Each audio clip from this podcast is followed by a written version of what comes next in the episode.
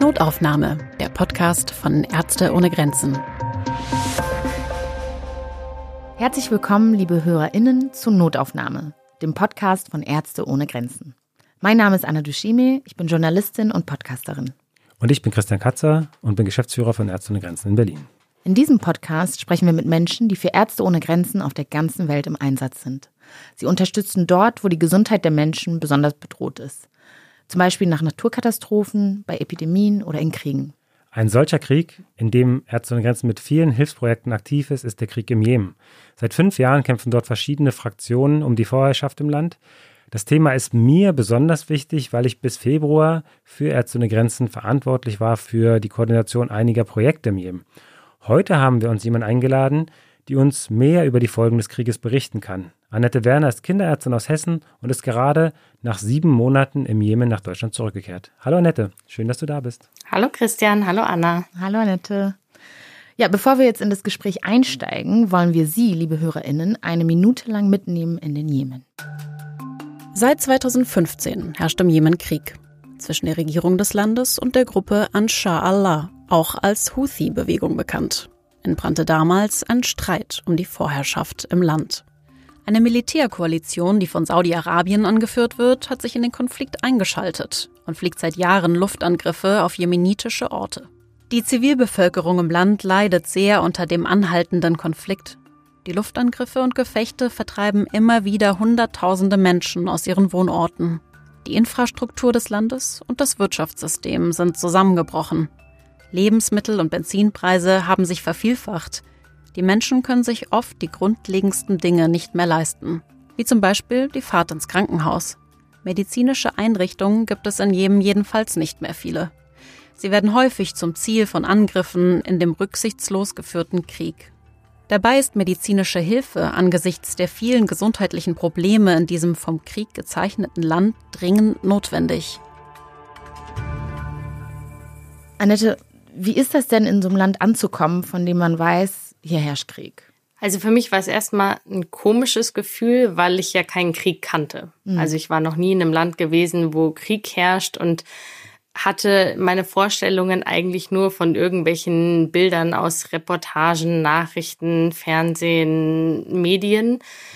Und dann denkt man natürlich sehr, dass da Normalität einfach nicht existiert. Also, dass man in ein Land kommt, wo nur Zerstörung und Gewalt herrscht und vielleicht überall Explosionen sind, Feuer, Rauch, also wirklich ähm, eine Katastrophe. Und ich bin dann reingeflogen mit der mit einer kleinen Maschine von Ärzte ohne Grenzen nach Sanaa in die Hauptstadt im Nordjemen. Und als ich reingeflogen bin, war das erste, was ich wirklich wahrgenommen habe, ein kleiner Jahrmarkt mit einem Riesenrad. Und das war dann erstmal so ein Gefühl, okay, vielleicht ist es doch nicht so, wie ich am Anfang irgendwie gedacht habe. Also hier scheint auch irgendwo Normalität zu herrschen, wenn es da sogar einen kleinen Jahrmarkt gibt. Und mhm Drei Minuten später bin ich in den Flughafen reingeflogen und habe dann da aber die ganze Zerstörung gesehen, weil der Flughafen eigentlich komplett zerbombt ist in Sanaa. Also überall zerbombte Flugzeuge, die ganzen Flugzeughanger sind zerbombt und da existierte irgendwie beides direkt nebeneinander. Also die Normalität und auch der Krieg. Wie war das denn, als du das sozusagen angeboten bekommen hast? Hast du dich vorher informiert? Du hast ja schon so ein bisschen erzählt, dass man ja gewisse Vorstellungen hat, sozusagen, die aber dann vielleicht auch wie du gesagt hast, aus Popkultur oder so sind oder aus Nachrichten. Aber wie hast du dich denn so ein bisschen auf den Einsatz vorbereitet?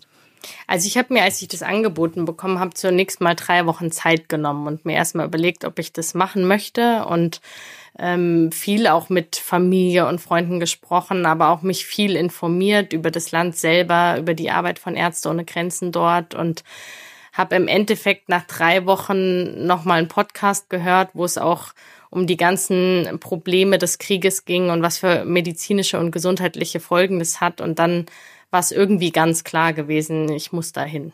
Was mich interessiert, wie hast du dich denn dann gefühlt, als du dich dafür entschieden hast, ja? Und äh, wie hast du das auch mit deinen Liebsten kommuniziert? Wie war denn das für dich?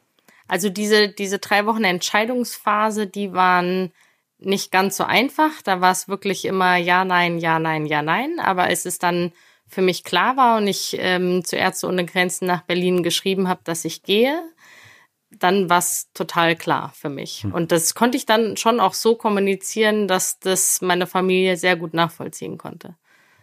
Was war denn der ausschlaggebende Punkt? Also du hast gesagt, du hast so abgewogen. Was war, was war das Entscheidende, wo du dann gedacht hast, okay, weißt du was, ich mache das jetzt?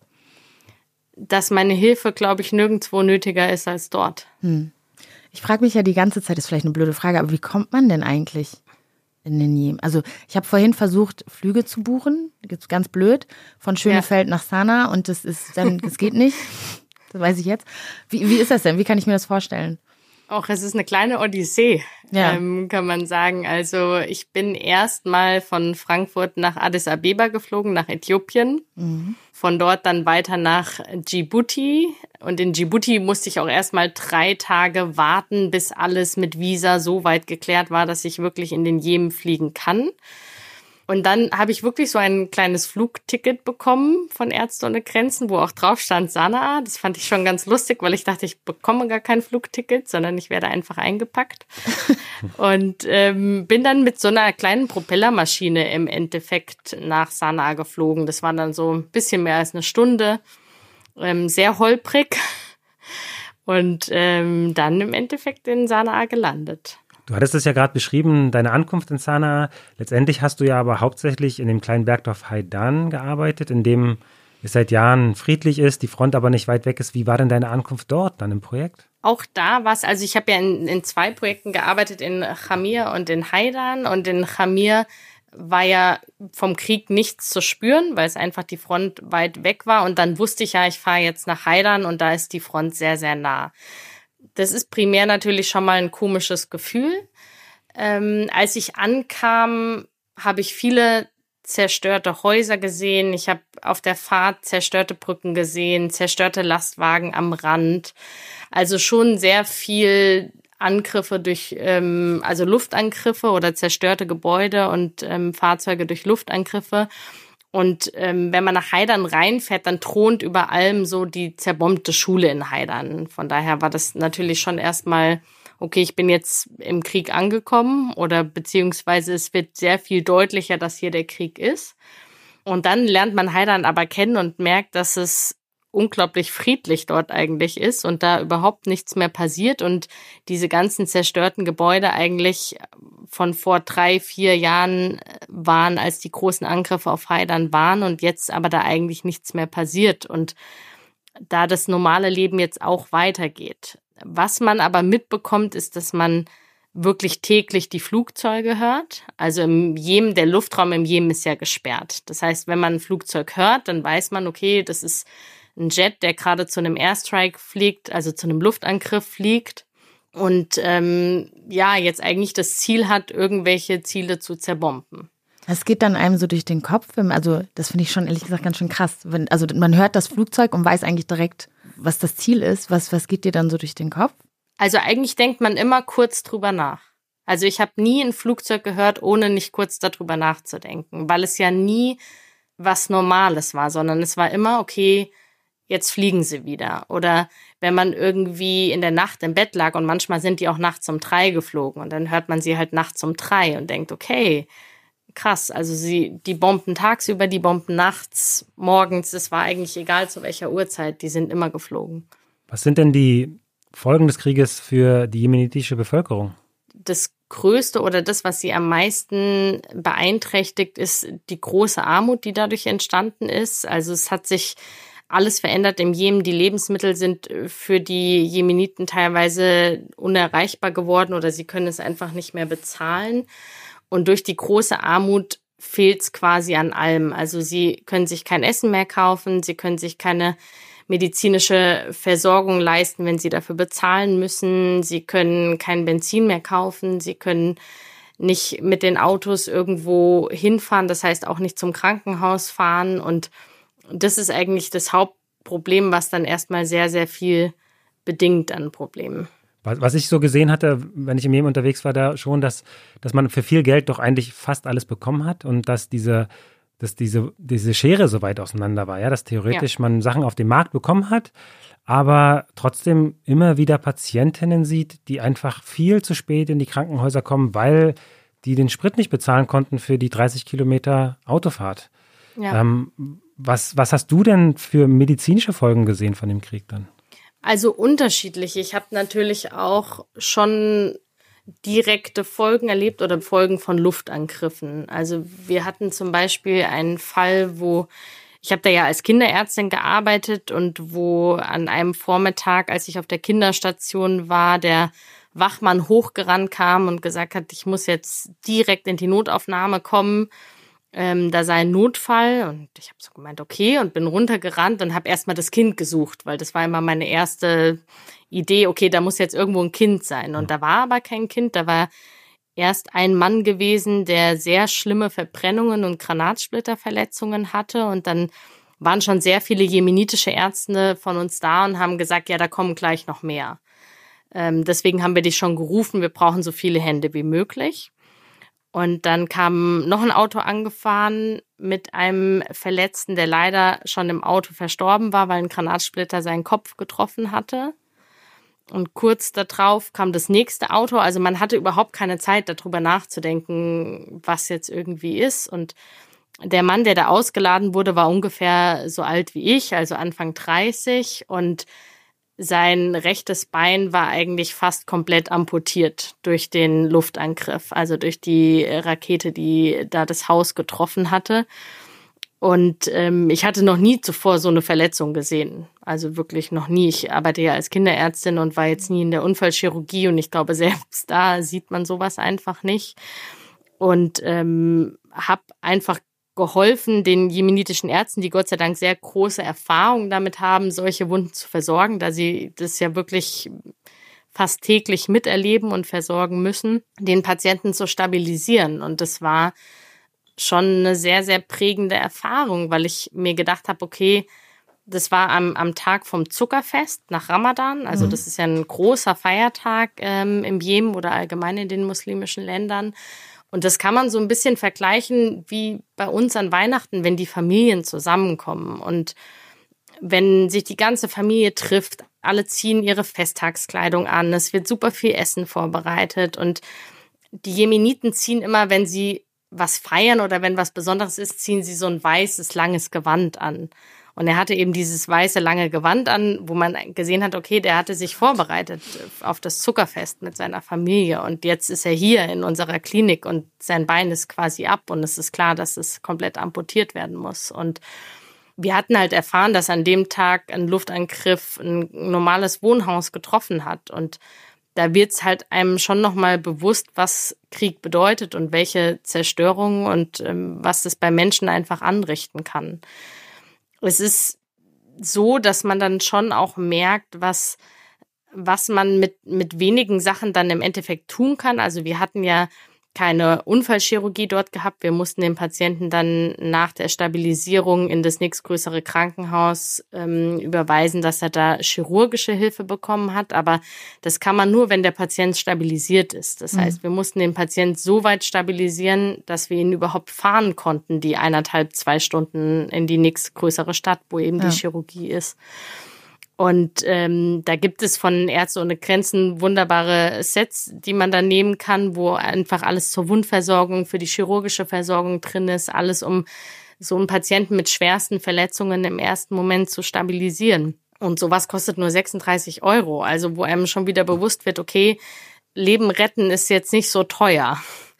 Es ist, es bedarf nicht, nicht Millionen, um in dem Moment ein Leben zu retten. Und im Endeffekt konnten wir dadurch wirklich den Patienten gut stabilisieren und ihn dann mit einem stabilen Blutdruck und mit einem gut versorgten Bein in den Krankenwagen bringen und ihn dann weiterfahren in die nächstgrößere Stadt, was sonst einfach nicht möglich gewesen wäre. Ich habe eine, eine kleine Frage. Wurde der also kam er alleine oder war, waren Familienmitglieder mit dabei oder so? Da waren Familienmitglieder mit dabei. Also die ganze Notaufnahme war voll. War voll. Ja. Und wie geht ihr, wie, wie, wie bist du dann mit den, also ich frage mich halt, wie, wie der Krieg für die jemenitische Bevölkerung ist. Ne? Also wie gehen sie tagtäglich damit um? Wie erlebst du die Leute, wenn, wenn, wenn du sie dann im Krankenhaus siehst, sozusagen, die zu den zu den Opfern gehören und also irgendwie damit umgehen müssen, betroffen sind, aber die liegen jetzt gerade nicht am auf, auf dem OP-Tisch. Also wie gehen so die Leute, die sozusagen drumherum sind, Familie und Freunde, mit, mit, mit solchen Schicksalsschlägen um? Also in dem Fall waren jetzt nur Männer dabei und mhm. die haben sehr, ich würde sagen, funktioniert. Ja. Ja, also für die war das am wichtigsten gewesen, okay, wir müssen den jetzt irgendwie retten. Wir müssen den zum Krankenhaus mhm. bringen und wir müssen den versorgt wissen und er muss einfach überleben, weil im Haus waren schon sechs andere gestorben, die sie gar nicht mehr geschafft hatten, zu unserem Krankenhaus zu bringen. Deswegen war es in dem Moment wirklich Funktionieren und eigentlich hatte man das Gefühl, die wissen genau, was sie tun. Also die wissen genau, wie sie ihn einladen müssen ins Auto, wie sie zu uns kommen, dass sie einfach direkt mit dem Auto vor die Notaufnahme fahren, dass sie da keine langen Wege haben und ich weiß nicht, ob es Erfahrung ist oder einfach, weil sie schon so viel gesehen haben, aber das hat sehr gut funktioniert in dem Moment. Als er dann im, im Krankenwagen war, wo nicht so viele mit konnten, da kann immer nur ein Verwandter mitkommen im ja. Krankenwagen. Dann hat man natürlich schon gemerkt, dass, dass der Schock irgendwie groß ist. Also der Schock über das ganze Erlebte. Die hatten ja auch den Luftangriff mitgekriegt. Und das ist natürlich sehr, sehr ähm, verstörend, wenn man sowas sieht. Und dann waren sie eher so, jeder so für sich sehr separiert und sehr still. Gibt es denn so Angebote zur Traumabewältigung oder für die Traumatherapie? Denn was, also es muss ja, was es für Auswirkungen auf ein ganzes Land haben muss, wenn diese Dinge so regelmäßig passieren und ständig irgendwie Familien, also es so völlig zur Normalität geworden ist, dass Familien nicht mehr vollständig existieren, dass KollegInnen irgendwann von einem Tag auf den anderen weg sind. Also fast in jeder Familie, muss man sagen, ja. Also ich habe fast eigentlich jede, ja. jede Familie, mit der ich gesprochen habe, hat irgendwen verloren. Von direkten oder indirekten mhm. Folgen des Krieges. Ähm, wir, wir hatten jetzt bei uns im, in der Klinik nichts. Ich glaube, Christian kann da vielleicht noch mehr drüber sagen. Ich weiß nicht, ob es anderweitig im Land dazu noch irgendwas gibt für, für Traumatherapie oder Bewältigungsstrategien. Wir hatten jetzt zum Beispiel keine Psychologen. Genau, also meine Erfahrung ist auch so, dass wir uns auf die Mitarbeiterinnen konzentrieren, vor allem. Ähm, dass äh, in einem Krankenhaus, das äh, wir betreut haben, da ging es auch ganz viel um hohe Säuglingssterblichkeit. Ähm, äh, unter der Geburt oder nach der Geburt. Und da gab es ein Angebot, wo halt ein Raum geschaffen war, mhm. wo sich die Familie dann auch nochmal zurückziehen kann, wo äh, geschultes Personal unterstützt, um ähm, mit diesem Verlust umzugehen. Meine Erfahrung, was ich viel gesehen habe, dass Religion natürlich viel hilft. Ähm, ah, okay, und ja. äh, dann oft ähm, äh, Imame da waren und auch einfach da waren zum Sprechen. Und ganz viel ähm, die Menschen sich gegenseitig. Also was ich öfter erlebt habe, ist, dass dann die Ärztinnen in der Notaufnahme mhm. die Angehörigen betreut haben und dann letztendlich eine, auch eine emotionale und eine psychologische Erstbetreuung durchgeführt ja. haben. Ich weiß nicht, ähm, Annette, das wäre meine Frage, wie hast du denn das erlebt, die Zusammenarbeit mit den Kolleginnen? Du hast ja gerade ähm, beschrieben, dass da sehr viel Erfahrung ist, von der du auch lernen konntest, profitieren konntest, wo du unterstützende Hände sein konntest. Wie lief denn diese Zusammenarbeit und wie, wie war denn das für so ein Team, wenn dann so ein Notfall, so, so ein massiver Einschnitt auch in letztendlich der Leben derjenigen, die da äh, medizinische Erstversorgung geben, wenn das stattfindet. Wie war denn das im Team? Wie hast du das erlebt? Also ich fand die Zusammenarbeit wahnsinnig gut, ähm, sowohl in meinem Projekt in Chamia als auch in meinem Projekt in Haidern. Ähm, speziell jetzt in Heidern bei diesem Fall, wo die Kriegsverletzten kamen, hat das wirklich Hand in Hand funktioniert. Also wir waren ja jemenitische Ärzte gewesen und eben Ärzte von Ärzte ohne Grenzen und es läuft ab wie in einer normalen Notaufnahme. Also man spricht miteinander, man sagt, du machst das, du machst das, du machst das, du machst das und dann funktioniert's und es hat sehr, sehr gut funktioniert, muss man sagen. Also jeder hat irgendwie das gemacht, was er in dem Moment am besten konnte und damit war der Patient dann umfassend versorgt. Der eine war halt irgendwie am Kopf, der andere war an der Hand, der andere war an dem Bein, das versorgt werden musste. Überall war jemand und wir haben da sehr, sehr gut zusammengearbeitet. Und das war nicht nur in dem Fall so, das war eigentlich immer so gewesen. Also ich habe die Arbeit mit den jemenitischen Kollegen als sehr, sehr bereichernd wahrgenommen. Das finde ich immer wieder beeindruckend, ehrlich gesagt, weil ich glaube, so im Krankenhaus hier hat man ja, man kennt seine Kollegen irgendwie jahrelang und man hat Zeit, aufeinander, sich aufeinander einzustimmen. Und dass man da in solchen Notsituationen, da kommst du da hin und da musst du sofort funktionieren mit einem Team, das du vielleicht gar nicht so gut kennst. Das finde ich richtig bei. Also auch aus den vergangenen Gesprächen habe ich das immer wieder mitgenommen, dass ich das so krass finde, wie man sich da so umstellen kann. Ja, und da muss man auch sagen, dass die jemenitischen Mitarbeiter ja. das natürlich sehr, sehr gut können, weil die haben ja alle sechs bis neun Monate immer wieder neue Kollegen und können ja. sich da auch sehr, sehr gut drauf einstellen. Also das hat wirklich wunderbar funktioniert. Das war mehr als kollegial, muss man sagen, die Zusammenarbeit. Und du sag mal, von deiner äh, professionellen Erfahrung als Kinderärztin, was waren denn spezielle Herausforderungen in der Kinderheilkunde, Sachen, die du, die dich überrascht haben, positiv, aber auch wo du vielleicht dachtest, so, uh, Wäre schön gewesen, wenn ich jetzt meinen Oberstudienraträtin noch dabei gehabt hätte.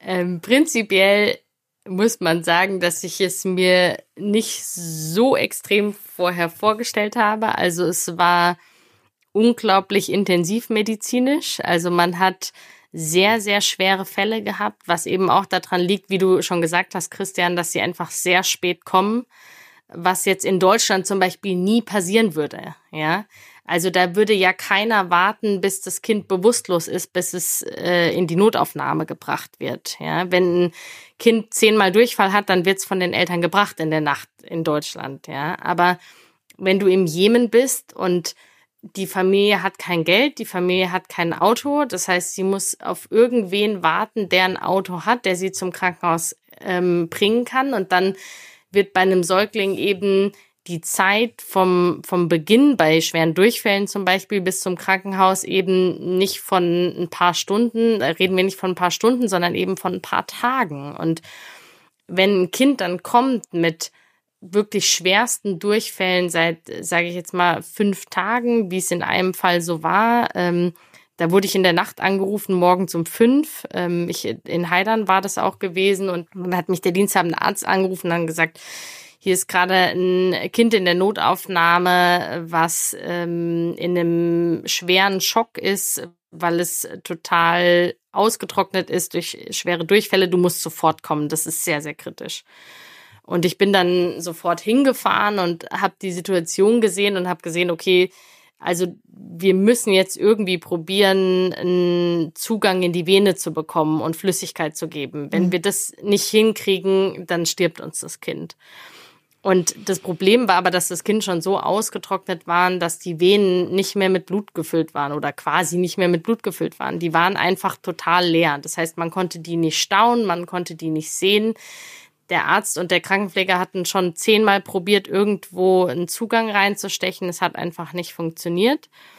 Und dann habe ich gedacht, okay, die einzige Möglichkeit, die wir jetzt noch haben, ist eine Knochennadel. Also das kann man in der Notfallmedizin machen, dass man eben eine Nadel nimmt und mit einem Bohrer, wie so, es sieht aus wie so ein kleiner Akkuschrauber, eben eine Nadel in, ins Schienenbein bohrt, hm. in den Knochen, um darüber Flüssigkeit zu geben. Und ich hatte das tausendmal geübt bei irgendwelchen Trainings in Deutschland auch. Das lernt man beim normalen Notfalltraining und übt dann an Hühnerknochen und Gummibeinen und ähm, das ist immer alles ganz witzig, wenn man es in der Simulation macht, aber ich muss es noch nie selber anwenden. Und dann mhm. war ich plötzlich in der Situation, ja, okay, jetzt brauchen wir es aber. Und dann habe ich das zu den Ärzten oder zu dem diensthabenden Arzt gesagt und zu dem Krankenpfleger und die schauten mich sehr erstaunt an und meinten, sie hätten das noch nie gemacht. Und dann habe ich es mir verkniffen zu sagen, dass ich das auch noch nie selber bei einem Kind gemacht habe, aber ich hatte es einfach schon sehr, sehr, sehr oft geübt und es war die einzige Möglichkeit. Und dann habe ich gesagt, okay, ich mache das jetzt. Und es hat Gott sei Dank wunderbar funktioniert, wo ich den Hühnerknochen im Nachhinein sehr, sehr dankbar war, dass sie mir das so gut beigebracht haben. Und wir konnten dieses Kind dann stabilisieren und wirklich dadurch retten. Und das waren aber Anforderungen, die ich in der deutschen Notaufnahme so gut wie niemals antreffen würde. Wie geht man denn nach so einem, nach so einem Tag? Ich versuche mir vorzustellen, wie, wenn du dich dann ins Bett legst, so was geht dir durch den Kopf? Wie verarbeitest du das? Wie verarbeitest du diese ganzen extremen Erfahrungen? Mit wem sprichst du darüber? Wie, wie bist du damit umgegangen? Also wir hatten ein wunderbares Team, sowohl mit den Jemeniten als auch ähm, mit den Mitarbeitern von Ärzte ohne Grenzen. Ähm, in Heidern haben wir es immer so gemacht, da hatten wir kein Internet, was sehr angenehm war, ähm, weil dann dadurch sitzt man wirklich wesentlich mehr zusammen und ähm, bespricht die Dinge vom Tag und mhm. erzählt sich Geschichten vom Tag und ähm, das war echt immer sehr, sehr bereichernd gewesen und wir haben das immer so als wie als so ein Familientag gemacht am Freitag. Da ist ja immer das Freitagsgebet. Das heißt, es ja. war quasi unser Sonntag, unser Feiertag, war immer der Freitag. Und dann sind wir immer morgens zusammen auf den Markt gegangen, haben eingekauft, haben Feuerholz gekauft, haben dann abends ein Feuer auf dem Dach gemacht und haben dann immer zusammen gegrillt und französische Musik gehört und saßen da unterm Sternenhimmel und haben super viel miteinander gesprochen und das hat eigentlich immer geholfen, irgendwie sich wieder besser zu fühlen oder das genau das Gelebte einfach zu verarbeiten. Es ja. war so, dass man nie alleine war. Ähm, und das war sehr, sehr wertvoll. Und das hatte ich auch mit den jemenitischen Ärzten gehabt. Also wenn wir sehr schwere Fälle hatten, uns ist einmal ein vierjähriges Mädchen gestorben und die kam auch in einem schweren Schock bei schweren, einer schweren Infektion und schweren Durchfällen und die ist uns von der Aufnahme ähm, bis zur Intensivstation ist sie uns innerhalb von drei Stunden verstorben und wir haben sie noch lange reanimiert und haben sie nicht mehr zurückgekriegt und die hatte schwarze Locken und goldene Ohrringe. Das werde ich, glaube ich, nie vergessen und äh, war einfach eine kleine vierjährige Maus, die mit ihren Eltern dahin kam, wo man einfach noch weiß, okay, vier Tage zuvor ist die noch übers Feld gesprungen und mhm.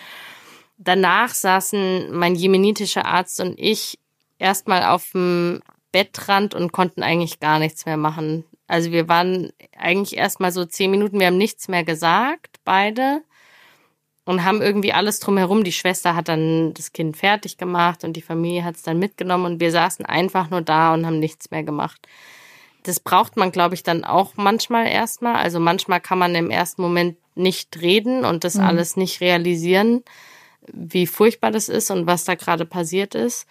Wir haben dann aber meistens später noch drüber gesprochen, also auch mit den jemenitischen Ärzten. Und ich habe da wirklich viel von denen lernen können, weil man natürlich sich ja auch immer fragt, haben wir genug gemacht, haben ja. wir alles gemacht, hätten wir das Kind noch retten können, gab es da noch irgendeine Chance?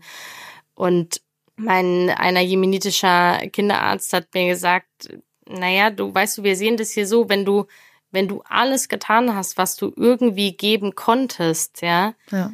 dann ist es okay und dann muss man es irgendwann auch akzeptieren. Und mit den Mitteln, die wir hatten, hatten wir alles getan. Also wir hätten, wir haben das nochmal durchgesprochen, wir hätten nichts anderes machen können mit den Möglichkeiten, die wir hatten. Was, was ist so das, was du von diesem Einsatz mitnimmst, was dich vielleicht verändert hat als Ärztin, als Mensch? Hm, ich glaube, da kann man äh, wirklich unterteilen als Ärztin, als Mensch ähm, mhm. weil, es, weil es schon zwei Sachen sind, ja. die man da auf jeden Fall mitnimmt.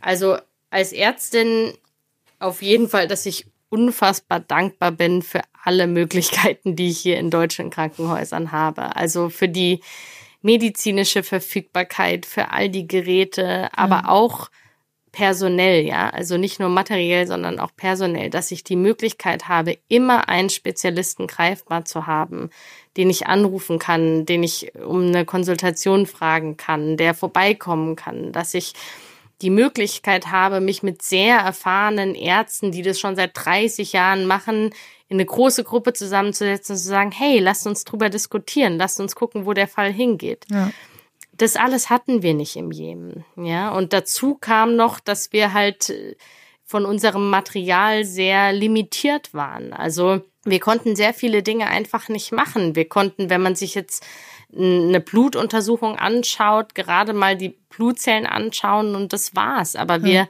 konnten zum Beispiel, wenn wir den Verdacht hatten, okay, da ist jetzt eine schwere Schädigung von der Leber, dann konnten wir keine Leberwerte machen. Wir konnten keine Elektrolyte machen, was unglaublich wichtig ist für den Körper, weil der sonst nicht funktionieren kann und mussten halt gucken, wie wir damit klarkommen. Und dann hat man eben noch die komplizierten Fälle, die wesentlich komplizierter sind im Jemen als in Deutschland und hat einfach nur zwei Kinderärzte, also den jemenitischen Kinderarzt und mich. Und wir haben sehr, sehr viel diskutiert. Mhm. Aber wir kamen dann natürlich auch an unsere Grenzen. Und da hat das Ärzte ohne Grenzen, hat da ein sehr, sehr gutes System über Telemedizin, mhm. wo man dann einen Fall quasi hochlädt ähm, auf eine Plattform. Die kann man dann online stellen und dann werden Spezialisten in der ganzen Welt angeschrieben was wunderbar funktioniert. Meistens hat man auch schon innerhalb von so zehn Stunden eine Antwort. Ach, krass. Okay. Ähm, und wir hatten da einen Fall gehabt, den kleinen Esam, der mir da sehr in Erinnerung geblieben ist, der mit schweren Krampfanfällen kam und Herzrhythmusstörungen und wir konnten das alles nicht zusammenbringen hatten alte Bilder von der Computertomographie von seinem Kopf, aber ich bin auch kein Radiologe, das heißt, ich konnte da jetzt keine super Diagnose stellen und haben dann gesagt, okay, wir fragen Telemedizin. Und dann hatten wir einen Spezialisten aus den USA zugeschaltet bekommen, der Kinderneurologe war. Und der konnte uns mhm. sagen, ah, ich habe das äh, Bild gesehen von der Computertomographie, das Kind hat eine Hirnfehlbildung und diese Hirnfehlbildung macht nicht nur Krampfanfälle, die macht auch Herzrhythmusstörungen während dieser Krampfanfälle.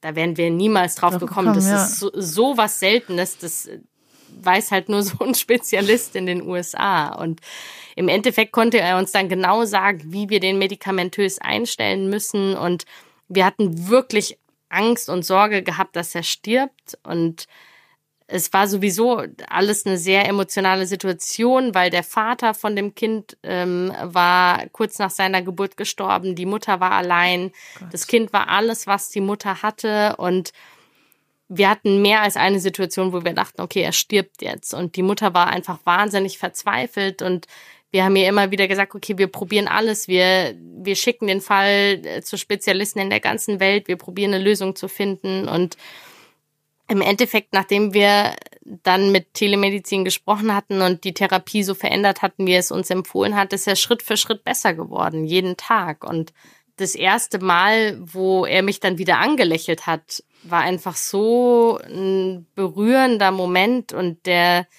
mich so, so geprägt hat und wo ich einfach so glücklich und erleichtert und dankbar war. Und die Mutter auch, ja. Und jedes Mal, wenn ich dann reinkam, von dem Moment an, hat der Kleine gelacht und die Mutter auch. Und wir sind da echt irgendwie Freunde geworden über die drei Wochen, wo er bei uns war. Und das war einfach super, super schön. Oh.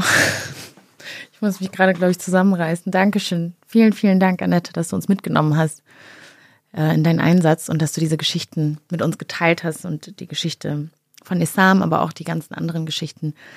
Ähm, ja, also mir fehlen so ein bisschen die Worte. Ich glaube, ich brauche ein bisschen Zeit, um das einzuordnen. Aber ja, ganz, ganz lieben Dank dir. Ja, danke, dass ich hier sein durfte. Vielen Dank, Annette, auch von meiner Seite. Liebe Hörerinnen, demnächst geht es auch schon weiter mit der nächsten Folge der Notaufnahme. Damit Sie das nicht verpassen, abonnieren Sie uns doch einfach da, wo Sie uns gerade hören. Wenn Sie uns bei der Arbeit unterstützen wollen, haben Sie viele Möglichkeiten. Unter anderem hilft uns natürlich sehr, wenn Sie diesen Podcast Freunden und Verwandten empfehlen. Auch wenn Sie sich für uns interessieren, einfach mal in den Show Notes gucken. Da gibt es noch ein paar mehr Informationen. Wenn Sie uns weiter noch helfen wollen, dann freuen wir uns natürlich sehr über eine Spende.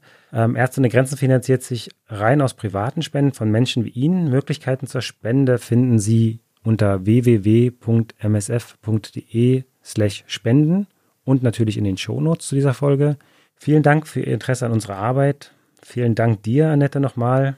Schön, dass du hier warst und bis bald. Tschüss. Danke. Tschüss. Tschüss.